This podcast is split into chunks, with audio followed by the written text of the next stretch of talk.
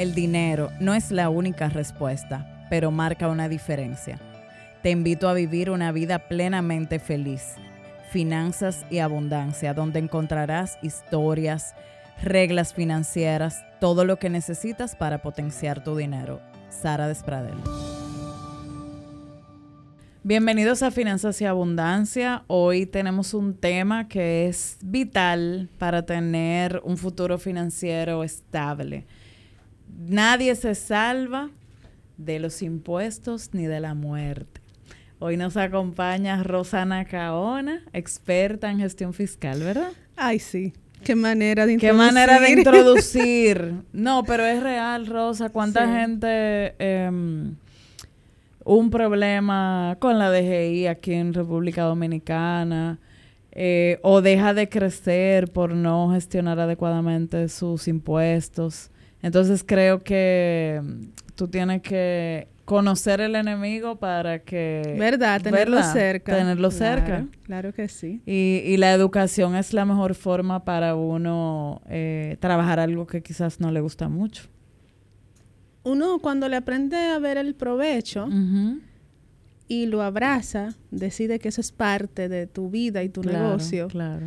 ya tú fluyes mejor. Sí, no, y literalmente como cuando la gente dice, no me gustan las matemáticas, no me hable de eso, y te pasa la vida entera trabajando. O sea, hasta el artista necesita en algún momento calcular. Claro, claro. De hecho, hace unos días publiqué una un videíto corto con mi hermana que es artista. Ah, ok. Y aunque somos muy parecidas en personalidad, ella es totalmente colores, burbujas y cosas lindas y yo soy muy metódica, muy numérica. Ok. Entonces, ella me decía que yo era muy rara porque a mí me encantaba el álgebra cuando me empezaron a dar álgebra.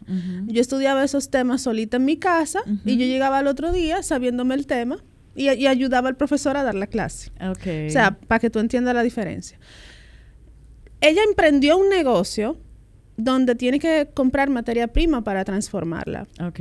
Y cuando ella empezó, hizo algo muy inteligente. ¿Qué? Me preguntó cómo calcular el precio. Muy bien, muy bien. Porque ella no quería trabajar para estar cansada. Y eso es lo que pasa cuando tú le huyes a los números. Tú no puedes tomar decisiones claras porque no estás informada. Y te da, te da como ese miedo de que lo estás haciendo mal. Y hasta te afecta tu capacidad creativa, literalmente. Claro, o sea, cuando, tú no tienes, cuando tú no tienes los números en orden, tus ideas no fluyen. O sea, yo digo que es como oxigenar el cerebro. Cuando tú tienes las cosas en orden, todo, todo se pone en su lugar. Excelente. Realmente, uno crea muchísimas ideas. Muy bien. Entonces, cuéntanos, ya empezamos por ahí, ¿cuál es el mito número uno o más frecuente con relación a la DGI? Ay, Dios mío, hay tantos. El primero es que la gente cree que la DGI, a propósito, saca las fiscalizaciones dos y tres años después de que tú cometiste alguna evasión. Supuestamente para cobrarte muchos recargos. Y no necesariamente es así. O sea, no es que la DGI dice, ok, déjame esperar que esa deuda se ponga vieja para poder cobrar muchos recargos. Ese no es el objetivo. Al contrario, sería muy eficiente que todo el mundo pueda contribuir con sus impuestos de manera voluntaria, porque la recaudación tiene un costo y ellos prefieren no incurrir en ese costo. claro, la notificación llega tarde, a veces porque llega de manera masiva, el sistema la hace, pero hay un oficial que le tiene que dar seguimiento. Imagínate cuántas empresas hay aquí, cuántos empleados hay en DGI. Es imposible mantener muy monitoreado a todas al mismo ritmo que van creciendo los emprendimientos y los negocios. Así es. Em, ¿De qué me pierdo al yo no tener la pregunta original era al ser informal, pero yo creo que poco a poco eh, el contratista más sencillo ya tiene con su cédula su comprobante. Es más de no tener una buena gestión fiscal. Mira, la informalidad sigue siendo una desventaja que la gente no ve porque inmediatamente tú te formalizas, ya tú tienes acceso a más clientes, clientes más grandes, que te respetan más. mejor. Porque de hecho eso habla de ti. El hecho de estar formalizado dice que tú eres una persona seria, cumplidora. Ya tú quedas como Que una hay como persona un rastro, responsable. hay como un rastro tuyo. Claro. Entonces ya la- las compañías que te van a contratar ya tienen más confianza. Una, una mínima depuración. Claro que sí. Y el proceso mismo de realizarte los pagos hasta se vuelve más fácil. Entonces, inmediatamente tú te formalizas, creces. Ahora, la buena gestión fiscal parte de una buena contabilidad. Porque los impuestos se calculan con base en tu contabilidad. Entonces, primero, vamos a tener números claros porque tú los necesitas además para tu negocio. Mucha gente tiene un contador que le hace las declaraciones de la DGI y solamente lo utiliza para eso, para salir de la DGI, como dicen. Una vez al año. Sin embargo, esos números son tuyos. Tú tienes que saber si tú estás ¿Cuánto trabajando estás vendiendo? Si llegaste a un punto de equilibrio, ¿cómo van esos costos? y que realmente tú tienes algún beneficio. ¿Cuál cliente es rentable? ¿Cuál no? ¿Cuál producto tú necesitas dejar de vender porque te representa más Pérdida. pérdida que beneficio? Y eso tú lo ves en la contabilidad. Entonces, más que gestión fiscal, es una buena gestión contable. Porque de ahí Contable. parte todo. De ahí parte todo. Em, con relación al régimen RST, me gustaría, como tengo muchos eh, emprendedores que consuman este contenido, primero en qué consiste y cuáles son sus ventajas y desventajas. Como bien, bien aterrizadito Claro, y claro. claro que sí, siempre ¿Para claro. quién aplica eso? Aplica para personas físicas y compañías. A mí no me gusta recomendarlo para compañías porque siento que hay reglas que no son del todo claras y eso te puede crear contingencias. Al no tener las reglas del juego claras, tú puedes cometer errores sin querer. Ok. Para personas físicas me encanta. Porque la principal ventaja es que tú presentas una declaración en febrero de todos los años y es el, el único cumplimiento que tienes ante DGI. Ok. O sea, es Y genial. no hay que estar mes a mes reportando gastos ni, ni nada de eso. Tú no tienes que pagar anticipos, no tienes que hacer los formatos de envío de datos, no presentas declaración de ITEVIS cuando eres persona física. Ujú. Eh, tú no necesitas un contador para que te haga las declaraciones de Sí. DGI, así que tienes un ahorro en honorarios. Ujú. ¿Qué sí debes hacer? Estar siempre al día, hacer que tus clientes te hagan las retenciones que corresponden, porque tus impuestos se pagan a través de tus clientes.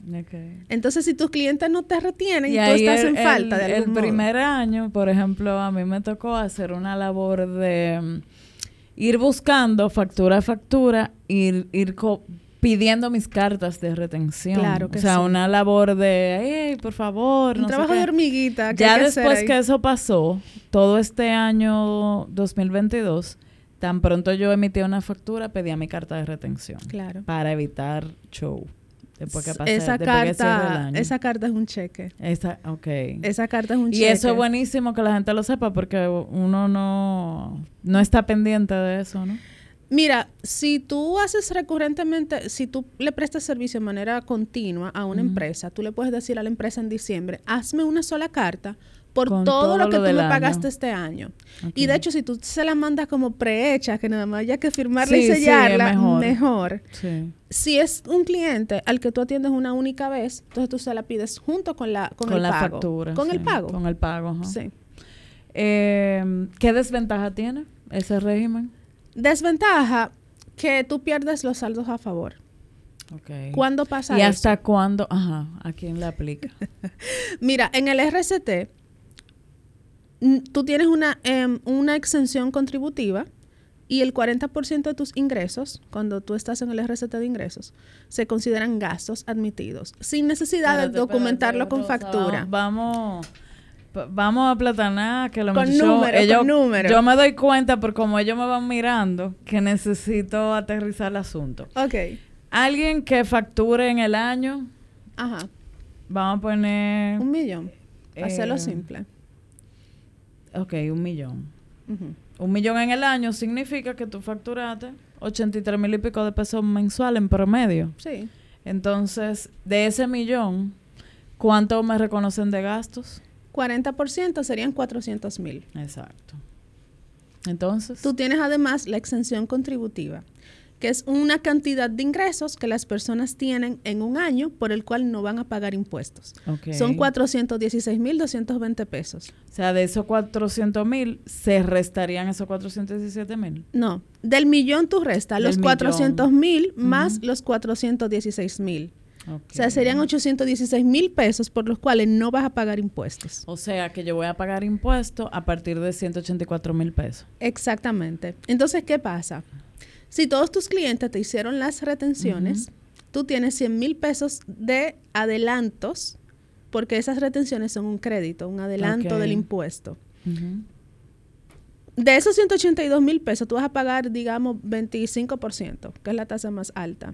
Okay. Me da 46 mil pesos. Los 100 mil pesos de las retenciones son más que esos 40. En el régimen ordinario, tú tendrías 60 mil pesos de saldo a favor que te sirven para el año siguiente. En el RCT eso se pierde. Ah, eso se pierde. Se pierde. Se queda como un ah, pago se queda de impuesto. ya murió. Sí, ya. Ya. Esa es la única desventaja que yo veo. Y no todo el mundo hay un tope, 9.8 millones, ¿verdad? Ya ahora anda por 10.2 más o menos, porque es un monto que se actualiza todos los años por el ajuste por inflación. inflación. Léase, si usted no factura menos de 10 millones, ¿le conviene el ese régimen? Sí.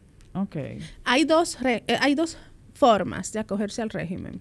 Si tú prestas servicios, te corresponde el RCT de ingresos. Okay. Si tú eres comerciante, entonces te toca el RCT de compras, que tiene otro límite, porque es basado en tus compras. Tú ah. puedes comprar hasta 42 millones de pesos en el año. Ok. Y puedes estar dentro del régimen manejando esos montos. Ah, o sea, que eso le serviría hasta una distribuidora. Sí. Sí. Y hay muchas personas físicas que tienen actividad de comercio, que compran cosas para revenderlas. Y le aplica también. Y le aplica también el RCT. Ah, mira, qué bueno. Eso no, quita que tú tengas contabilidad, porque fíjate que calcular el impuesto es tan fácil que tú no necesitas una contabilidad. Claro. Pero claro, Pero si, ya hay algo de todo ese volumen, eh, tú sí necesitas una contabilidad, quizás. Siempre, porque tu contabilidad es la que te dice para qué estás trabajando y cómo está el negocio. Claro. Eh, ¿Cuándo entonces yo estaría lista para constituir ya una empresa? Eh, o sea, ya no ese régimen. Bueno, si te sales del régimen porque ya superas el límite de ingresos o de compras, ya tú tienes que pasar al régimen ordinario. Pero cuando tú estás en RCT igual ya estás constituida como empresa. Acuérdate que puede ser empresa también. Y el régimen ordinario, eh, ¿cuándo tú recomiendas que alguien esté, cuando supere el límite nada más? No, mira, eso es como cuando uno va a decidir, ¿me formalizo o no me formalizo? Que es lo que la gente se pregunta mucha gente te dice, prueba el negocio y cuando tú veas que funciona, entonces tú te formalizas y empiezas a reportar. Sí, pero ahí pero hay gente que dura, algo, ese funciona, puede ser seis meses, puede ser dos años, puede ser Eso te iba a decir, hay gente que dura ocho años probando el negocio. Claro, claro, yo sé. Yo, ¿Y Maki? Claro, entonces, pero eso... ¿Qué, tiempo sería prudente de esa prueba? Mm, máximo un año. Máximo un año. Pero eso se hace en la práctica. No es que la ley te da un espacio de tiempo para tú hacer eso. Desde el primer día que tú empiezas a hacer una transacción comercial para ganar dinero, ya la ley te obliga a pagar un impuesto. Ya tú tienes la obligación de pagarlo. Entonces, desde ese momento te pueden reclamar. ¿Qué va a pasar? Y pasa mucho, por ejemplo, en el caso de los médicos. Si tú vas hoy a formalizarte, pero ya tú tienes tres años cobrando con seguro y que te hicieron la retención y todo, la DGI te va a decir, tú te estás formalizando hoy, pero tú me debes impuestos de los últimos tres años, ven a pagármelo. Ok. Porque también la DGI tiene una potestad de cobrarte impuestos por los últimos tres años. Eso se llama prescripción. El código tributario le da esa facultad a la DGI de hasta tres años reclamarte cualquier deuda tributaria que tú tengas. Y si no presentaste declaración, en vez de tres, se extiende a cinco años. Wow. Imagínate pagar cinco años de impuestos. Eso es confiscatorio casi. Claro. Yo tuve un caso que el, doctor tenía, tenía un avance para sacar un apartamento y en ese momento la DGI lo notificó ya Apartamento se postergó. Tuve que ponerse al día con DGI. Ok. Ay, sí. Ay, qué pena. Sí. Si ya yo tengo una deuda con la DGI, que me ha pasado con clientes, Sara, tengo em, un problema con la DGI. Em, ¿Qué tú recomiendas a esa persona que haga? ¿Qué es lo primero que debería hacer? Mira, siempre ir, porque es el deber formal acudir a la administración tributaria cuando te lo pida. Y muchas veces tú recibes una cartita que dice, mira, pasa por aquí. Pasa por aquí. En un plazo de cinco días. Hay que ir a ver el detalle de qué te están reclamando. Entonces, viendo el reclamo, hay que estudiar a ver si el reclamo tiene una base real. Porque a veces hay cruces de información donde yo te puedo emitir una factura a ti de 100 mil pesos. Tú la reportas por un millón. La DGI no sabe quién lo reportó mal. Entonces hay que ah. ver si... Si, si hasta para confirmar algo es que te están llamando. Exactamente. No, pero ya la persona tiene una deuda. Sí, sí, pero vamos primero a confirmar que la deuda sea real. Ok. ¿Qué hacemos ahora? Ver si podemos hacer un acuerdo de pago, si hay facilidades de pago, si necesito pagarlo a plazos. En la DGI tú puedes negociar acuerdos de pago de hasta 12 cuotas. Bien. Y sobre todo, saber qué dio lugar a esa deuda para evitar esa práctica. Que se repita porque entonces tú lo vas a tener consistentemente a los años siguientes. Sí. Ok. Em, con relación a mm, algunas personas, he visto que logran em, economías con una buena gestión de impuestos. O sea, danos un ejemplo para no solamente ver la parte quizás negativa de, de ese cuco que uno tiene con, impuestos. ¿Cómo yo mejoro mis gastos eh, o teniendo una buena gestión? Te voy a dar un ejemplo que es súper común. La mayoría de los negocios están en un local alquilado y no pueden reportar el gasto de alquiler. Ok. ¿Por qué? Porque dicen, conchale, si no me dan factura, yo me ahorro el ITEVIS. Pero ¿qué pasa? Yo te tenía esa pregunta por alguien que vi ayer que, el, que el, por ejemplo, el arrendatario le dijo, te subo 20 mil pesos si, si te tengo que dar una factura. Y entonces yo le dije, pero te va a convenir más. Claro. ¿Verdad? Siempre conviene más. Siempre conviene más. Cuando tú tienes un proveedor informal del cual tú no puedes reportar el gasto, tú terminas pagando los impuestos de ese proveedor. Okay. Entonces yo le pregunto a la gente, ¿por qué a ti te duele pagar tu impuesto? Pero tú decides de manera voluntaria pagar el de un tercero. Ok. Porque ahí no te duele cuando ni siquiera es No te lo puedes rebajar. No, no puede. Entonces, cuando tú trabajas con personas que ya están formalizadas, aunque te salgas relativamente más caro, tú sales ganando. Porque, por ejemplo, el ITEVIS que tú pagas en esa transacción, tú lo recuperas como crédito en tu declaración mensual. Ese es un dinero que tú recuperas.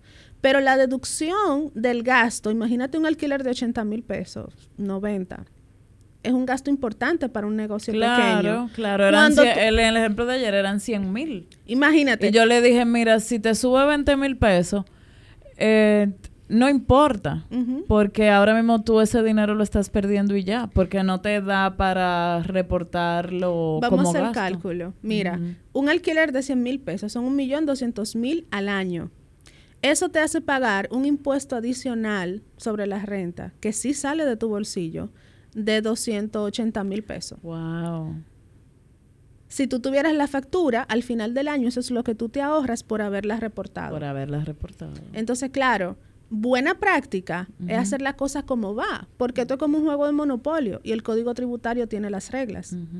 Y hay algo también que mm, ayuda mucho en negocios, la parte de... Mm, de que mientras más claro yo tengo todo eso, es más difícil que alguien te robe a nivel interno. Claro. Porque, o sea, eh, tú tienes más facilidad de hacer cruce de información internamente y eso evita que otra persona que colabora contigo, cuando tú tienes todo sin control, o págale eso a fulano, eh, coge diariamente tanto miles y usa ese dinero, eh, estás muy vulnerable. Demasiado. Y eso pasa mucho. Sara, tú sabes que un negocio que se maneja así quiebra. Pasa mucho. Por falta de liquidez, básicamente. Pasa mucho. Muchísimo. Em, con los gastos de escolaridad, que es un gasto que muchas personas tienen ¿cómo yo los puedo aprovechar a nivel fiscal?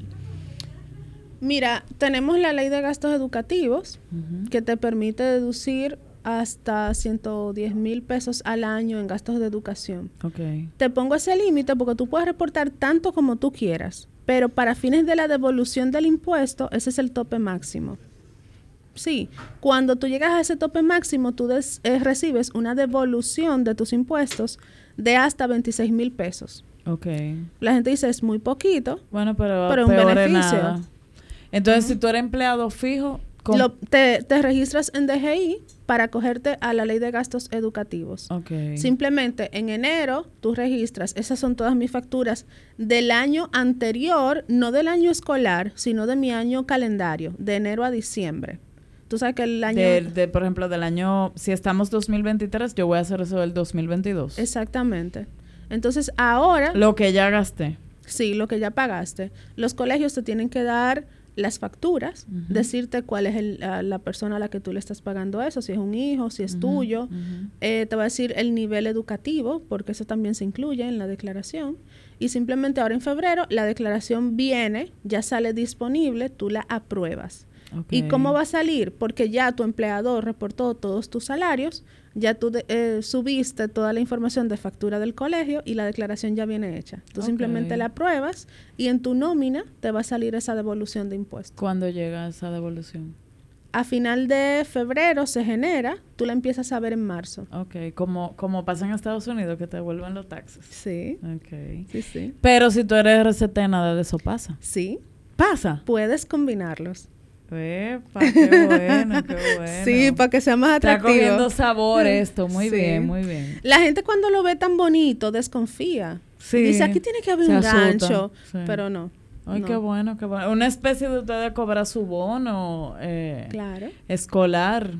Pero hay gente que con esa devolución... Compra los útiles. Compra útiles y compra uniforme. Sí, compra uniforme, muy bien. Em, ¿Cuál sería un secreto para no pagar de más.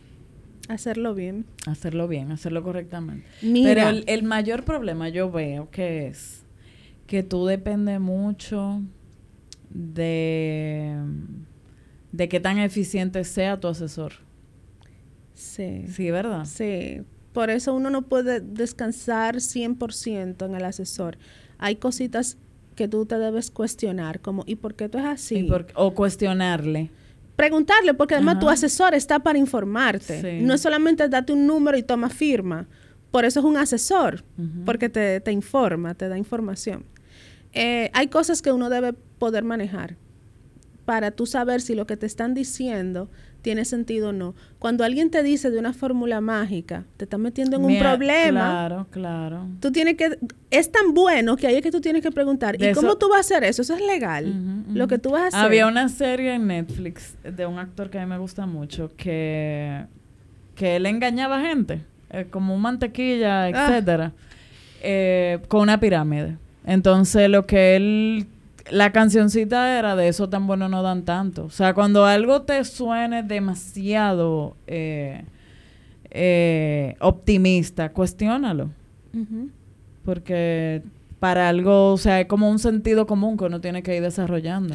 Y algo que yo le digo a la gente, si por lo menos tú vas a correr un riesgo, tienes que saberlo medir para que si se te da la oportunidad de enfrentarlo, tú sepas cómo vas a resolverlo en esa situación. Hay gente que decide, no, mira, yo decido no declarar ciertas ventas. Ya tú sabes que tú estás dejando de pagar un impuesto por esas ventas. ¿cuánto, ¿Cuánto es eso? Tú tienes capacidad para hacerle frente cuando te hagan el reclamo, si te lo hacen. Por lo menos mídelo, sería lo más responsable. Una vez, eh, hace años, hace como dos años, yo conocí a alguien que le que le frizaron una cuenta personal. Tenía un em, tenía una empresa de servicios eh, independientes y le frizaron la cuenta personal, la DGI. ¿Eso es posible?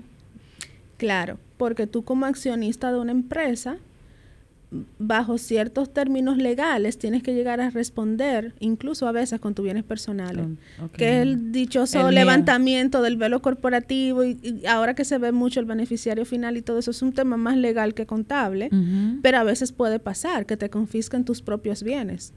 Entonces, con más razón, yo creo que el, el mensaje debería ser que algo tan importante, no subestimemos su impacto en nuestra vida.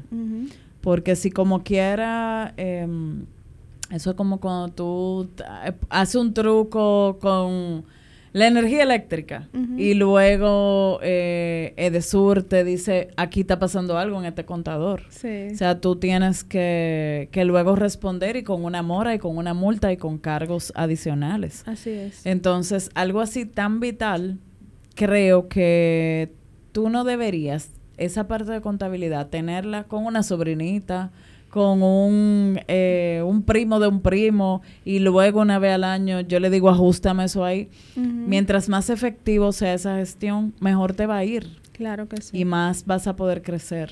Y algo que, que pasa es que muchas veces los dueños de negocio dicen, ay, la dejé y me hizo un lío. ¿Qué tú hiciste antes de que la dejé y lo descubriera? Porque descubrió algo que ya tú hiciste. Ok. Entonces, como también asumí un poquito de responsabilidad de, bueno, yo sabía que estaba haciendo algo mal, ahora me están reclamando, me atraparon. Sí, pero no es la DGI que te va a provocar una situación. Es el incumplimiento de la ley tributaria lo que te lleva a que la DGI te reclame eso. Y entonces, haciendo las cosas bien, adecuadamente, alguien que diga, mira, emprendí en pandemia y yo simplemente quiero llevar el camino correcto todo el tiempo. ¿Qué cosas no nos deben faltar? Contabilidad. Contabilidad. Documentación, porque todo lo que tú registras contablemente debe tener un respaldo. Y ante la DGI y un reclamo de la DGI, esos respaldos, esos documentos que tú conservas, son los que te van a ayudar a demostrar que tú hiciste bien la determinación de tu impuesto. Y ahí en ese respaldo, eh, como todo antes, era muy, tengo un archivo, de tres filas. y ahora todo es muy digital. ¿Tú recomiendas los programas, por ejemplo, de facturación contable? Primero vamos a hablar de documentación. En documentación tú debes tener todas tus facturas de ingresos y de gastos guardadas con sus comprobantes de pago. Los tres años que sean más recientes, tenerlo en facturas originales. Y la gente dice, ay, pero hay facturas que se borran, sácale copia. Ok. Bien. Y las que vienen digitales, también la puede guardar digital. De hecho, a mí me gusta tener los dos archivos en paralelo. Por si se va a la misma computadora, todo. Todo. Imagínate que yo un día abrí un archivo de 2018 y el PDF estaba dañado. Si yo no tuviera los documentos físicos, se perdió. Se perdió. Entonces, un documento que tú no tienes para demostrar que tú hiciste bien tu declaración implica que tú vas a tener que pagar el reclamo de DGI porque tú no tienes manera de defenderte. Y es muy triste tú saber que tú fuiste honesto, que hiciste las cosas bien y que por no tener un documento te toque pagar un impuesto dos veces. Entonces vamos a cuidarnos nosotros, eso es como, como dice el dominicano, mata el gallo en la funda. Claro, claro. Vamos a guardar esos papeles muy bien porque son los que nos van a salvar de una fiscalización. Entonces de cada factura, eh, ¿quién la recibió? Su sello. Sí y el comprobante y la carta de retención si hay, retención con la carta y el comprobante de pago. Las tres cosas. Ok muy bien. Sí. Entonces sistemas. Me encanta llevar la contabilidad con un sistema contable porque cuando no hay sistema, tú normalmente controlas ingresos y gastos, pero hay cositas que se te pueden ir quedando fuera. Con el sistema contable, de hecho, tú sabes quién te debe, desde cuándo te debe, a quién tú le debes. Tú tienes mucho mejor control de todo lo que está pasando. Y ahora eso es cada vez más asequible. Muchísimo. Hay muchísimo software en la nube que tú entras desde el celular, computadora, tableta, donde sea que tú, tú puedes tener una tiendecita de ropa algo sencillo y tener tu sistema eh, de contabilidad y ayuda a que, a que le des carácter al negocio. Claro que sí. porque puede ser que tú tengas un negocio totalmente virtual, pero esa parte de gestión no te debe faltar. Que es para ti, es un insumo para ti. La gente piensa que es para pagar impuestos y no es así. Eh, con el tema de las tarjetas de crédito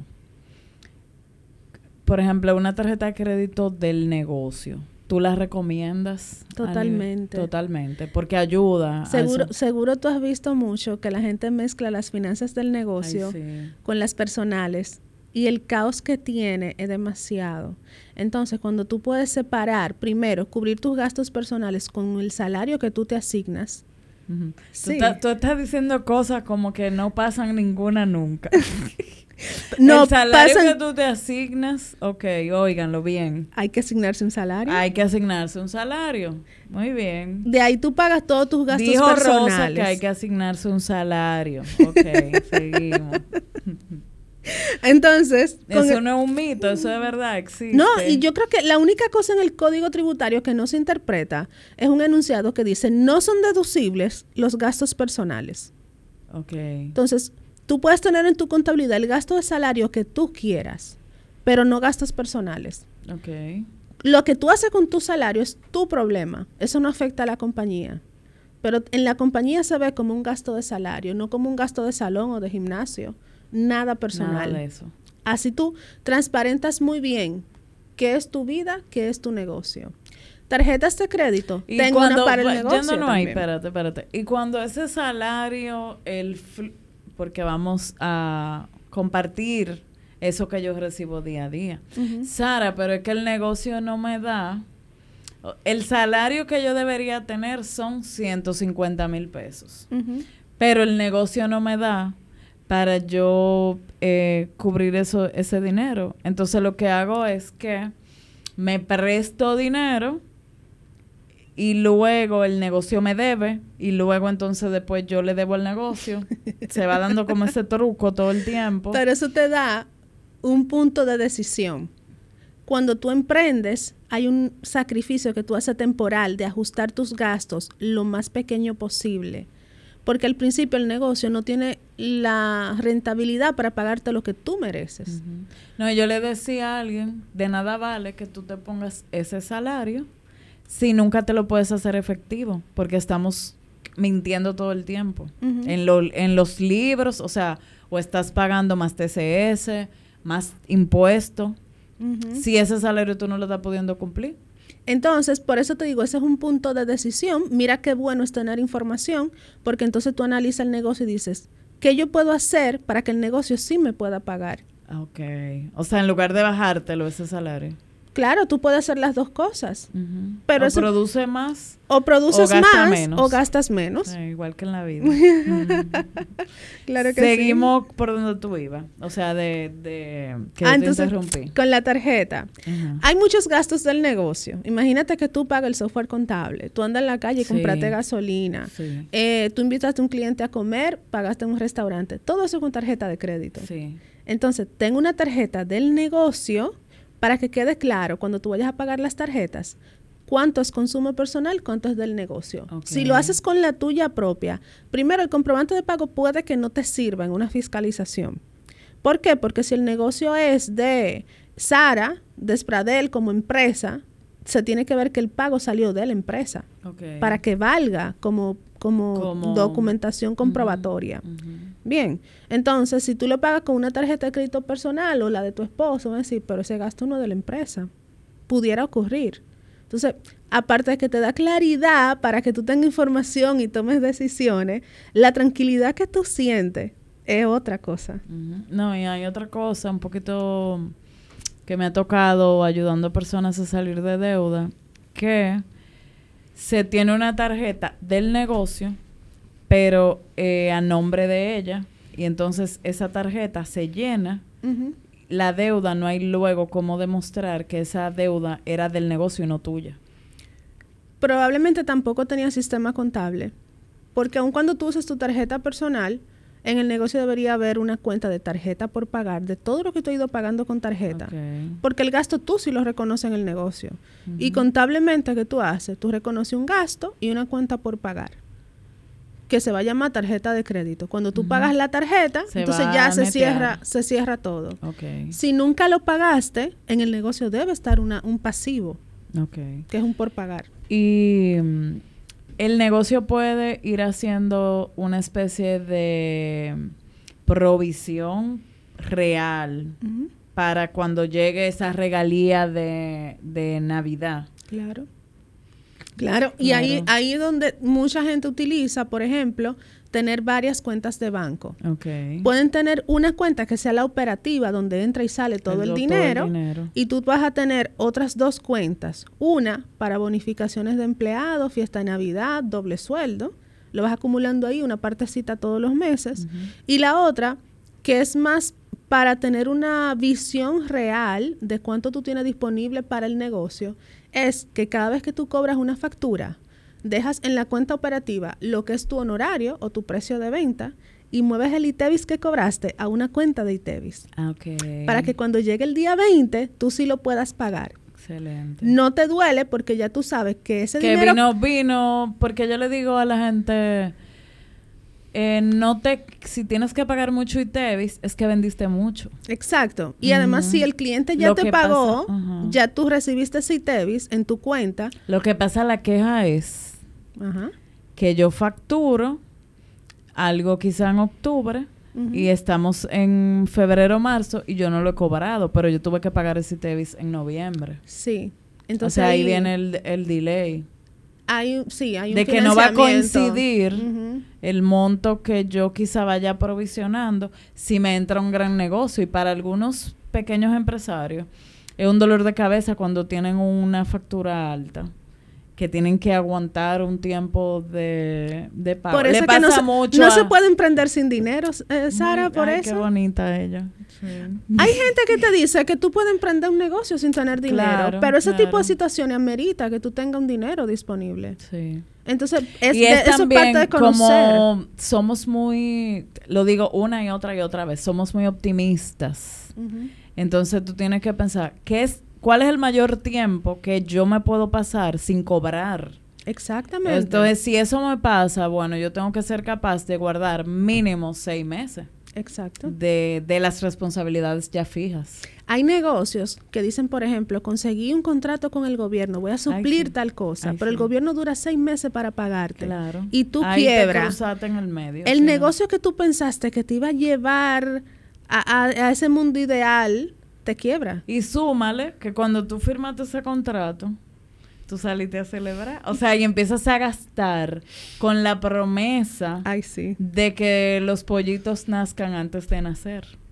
Tu ritmo de gasto empieza a dispararse cuando tú estás contando con esos millones.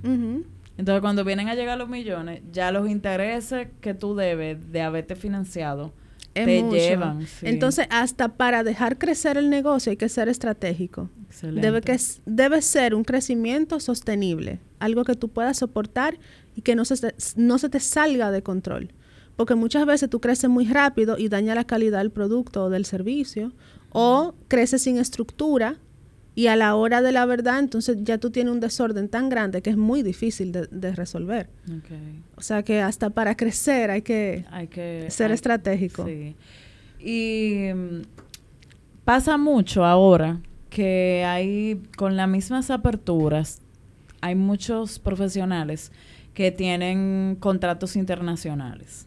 Mm, sí. Entonces, ese tipo de profesional recibe dinero, eh, generalmente en dólares, pero aquí, ¿cómo, ¿cómo luego puede comprar una propiedad? Declarando ese ingreso. declarando ese ingreso aquí. Sí. ¿Por qué? Yo tengo varios casos así Ajá, y te cuéntame. explico. En los contratos normalmente le dicen, tú te haces responsable de pagar tus impuestos en tu país. Okay. Esa persona tiene que venir aquí, formalizarse. Muchos están en el RST porque no pasan de los 10 millones. Entonces, a la hora de que tú vas al banco y dices, yo quiero comprar una casa, ya tú tienes una fuente fehaciente que dice de dónde vienen tus fondos y que son lícitos. Y tú puedes pagar tus impuestos. Ya tú tienes cómo demostrar de dónde viene ese dinero, porque además lo estás declarando. Porque si no, se quedan en un limbo. Sí, Ni, ni son nadie allá ni aquí tampoco. exactamente. Entonces, claro, la gente dice, pero hasta que la DGI me llame, yo no tengo Yo a obligación de nada. declarar ni pagar. Pero va entrando ese dinero en una cuenta todos los meses. Y a la hora de, de usarlo, no, no lo no puedes lo pueden usar. usar. Entonces, claro, tu solución, te inscribes Te inscribes. como persona física, te pones en el RST, presentas tu declaración una vez al año y ya tú tienes una documentación que dice de dónde viene tu dinero, además de que tienes el contrato con tu cliente de fuera. Porque otro escenario sería crear una empresa donde recibe el dinero, pagar sus impuestos allá y justificar. Pero eso no impide que se declare aquí. Como quiera. Como quiera. ¿Por, qué? Porque el código tributario te dice que el trabajo personal está grabado porque genera una renta, una renta grabada. Y el, y el, tenemos un principio de territorialidad que te dice que donde tú haces el trabajo es donde tributas. Si tú vivieras fuera, tú no tienes que declarar aquí, pero viviendo aquí, tu trabajo, que depende de ti, tú lo estás haciendo localmente. Entonces estás generando renta de fuente dominicana que debe tributar aquí. Ahora, si pagaste impuestos fuera, ese impuesto un, fuera. un nómada digital que, que él trabaja allá, le retienen allá. Ajá. No, perdón, trabaja aquí porque dijo yo quiero con este mismo dinero vivir en el calorcito de República Dominicana. Sí. Pero ya él paga sus impuestos allá. Sí. Y aquí, entonces aquí él no tiene que hacer nada a menos que quiera hacer una inversión. Si tiene que declarar, declarar no significa que vas a pagar impuestos. Porque si ya pagaste impuestos fuera del país por ese ingreso, aquí se te acredita. Entonces ah, es transparentar que estás teniendo un ingreso. Para tú poder tener una vida económica con claridad. Claro que sí. Es un tema más de, transparencia. Pero no necesariamente pero si el dinero te entra por allá y todo. Eh, no importa dónde está el dinero. No importa dónde está el dinero. Importa dónde tú estás cuando ejecutas el trabajo que te hace ganar una renta. Ok. O sea que si no es algo transitorio y te vas a dedicar a vivir aquí, Ajá lo ideal es que como quiera tú regularices esa parte. Exactamente. Que da transparencia, aunque no necesariamente te genera un pago de impuesto. Okay. Que la gente confunde, cree que siempre una declaración va a dar un impuesto. Pago. Exacto, no necesariamente es así. Ok.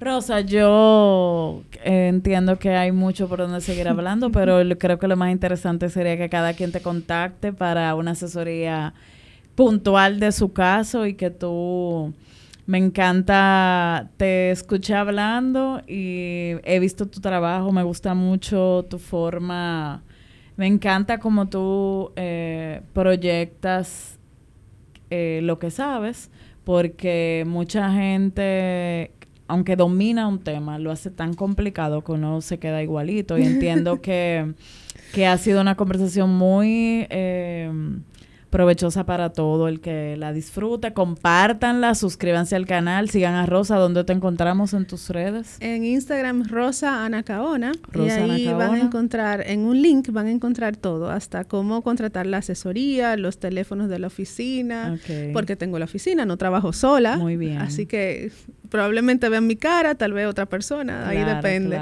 Pero sí, arroba Rosa Anacaona y ahí sale toda la información. Bueno, pues eh, espero que lo hayan disfrutado tanto como yo y espero tenerte de vuelta. Claro que sí, cuando quieras. Gracias. Bye.